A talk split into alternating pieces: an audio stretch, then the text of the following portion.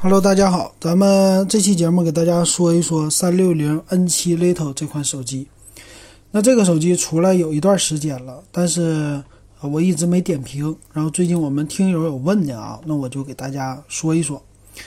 那欢迎关注咱们的 QQ 群五五二幺二五七四六，那群里有很多志同道合的朋友啊，你可以加入进来。那这个 N7 Lite 呢，咱们先说外观吧。那外观呢，它是一个全面屏的手机，可以说三六零家的手机都是比较中规中矩的那种外观设计的，没有什么惊艳之处。那这个手机也不例外，它的前面呢是一个啊全面屏的设计，上下呢都是留有大白大黑边的这种手机啊，所以第一眼看起来好像是哎。定位比较低端的这种千元机的感觉啊，比如说红米 Note 五啊这种感觉。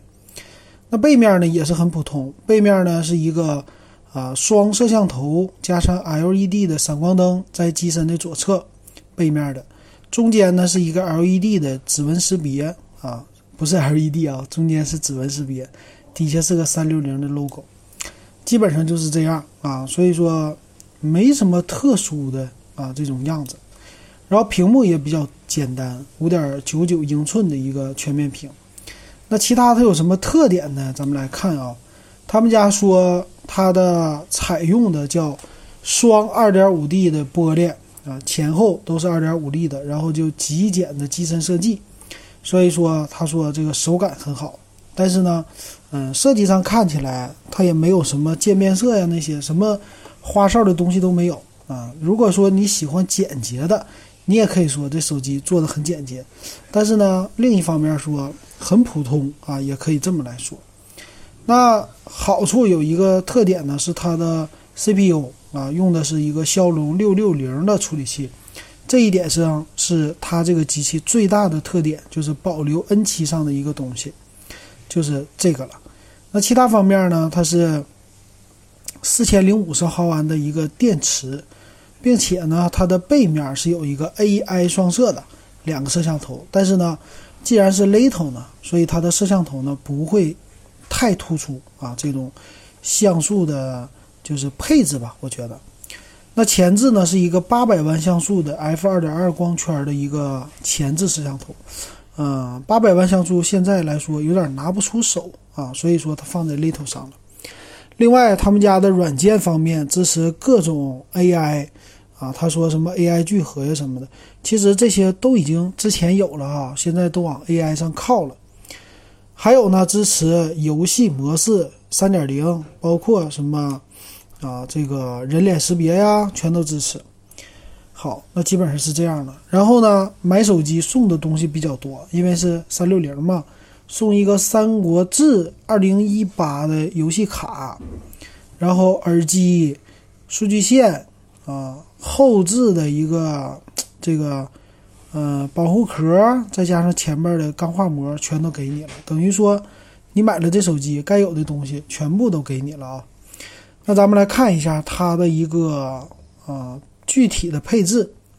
具体配置方面呢，它的厚度是八点三五毫米啊，比较厚，一百八十克的机身重量，因为使用了玻璃嘛，所以稍微重一些。那采用的是安卓八点零基础的一个三六零 OS 三点零的系统。那骁龙六六零呢？这个特意得说一下，用的是二点二 G 的这个骁龙，并没有说是咱们上次听友那个比较关注的一点九五 G OPPO K 一用的那个六六零啊。那它支持的双卡双待啊，这些都支持，四 G 全网通。呃，四 G 内存起，三十二 G 存储起，支持 TF 卡的扩展。屏幕素质呢是五点九九英寸的 T TFT 屏幕材质，但是呢是啊全高清的二幺六零乘一零八零的。那前置呢是八百万像素 f 二点二的光圈，后置呢是一千三百万加两百万像素的一个双摄。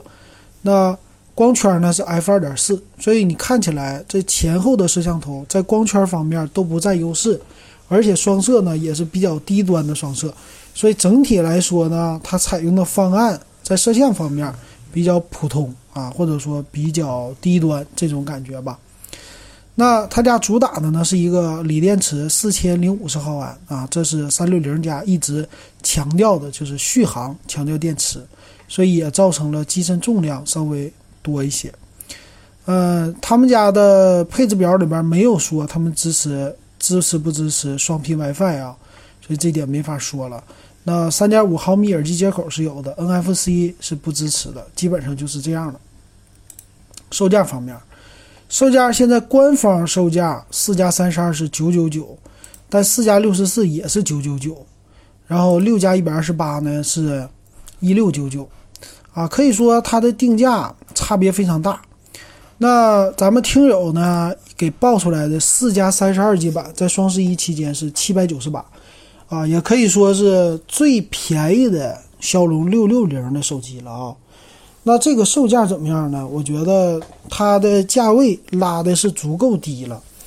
那四加六十四呀，别人家都是幺幺九九，已经很低了。他家呢还是九九九啊，给的量很足，给的东西也很足。那这个机器呢，小打一个问号啊。主要是来说，对于三六零家，我觉得三六零家做软件是没问题的，做系统其实也不会有什么太大问题。主要的问题呢，就是一个他们家做这玩意儿的一个专一程度到底怎么样？因为毕竟三六零，你说往前推啊，推好几年前，他们家说从来不做手机，后来呢，逐渐的软件他做的很多，但是三六零家软件的名声不好，一直说它是有人说是流氓，有人说是好，是吧？呃，以前我也用三六零的手机助手啊，三六零很多软件。但是逐渐呢，就是他们家，无论是 PC 端还是手机端，这个软件呢，啊，有一点儿耍流氓这种行为吧，就是不停的在给你推荐啊，让你安什么新的软件，他家一系列的这种软件，对吧？包括它浏览器啊什么的。所以呢，呃，自从用了小米的系统以后呢，就逐渐的少用啊，它三六零的软件了。现在基本上就好久都没用过，在手机上没用过三六零了。只有说电脑上偶尔还用用啊，这个三六零的压缩呀什么，但也逐渐在取代。所以说呢，我感觉买这个手机的人，你便宜是一方面啊。按照这个售价和它给的这些配置来说，我觉得，呃，对标个小米的红米 Note 五是没有问题的，它的售价已经足够便宜了。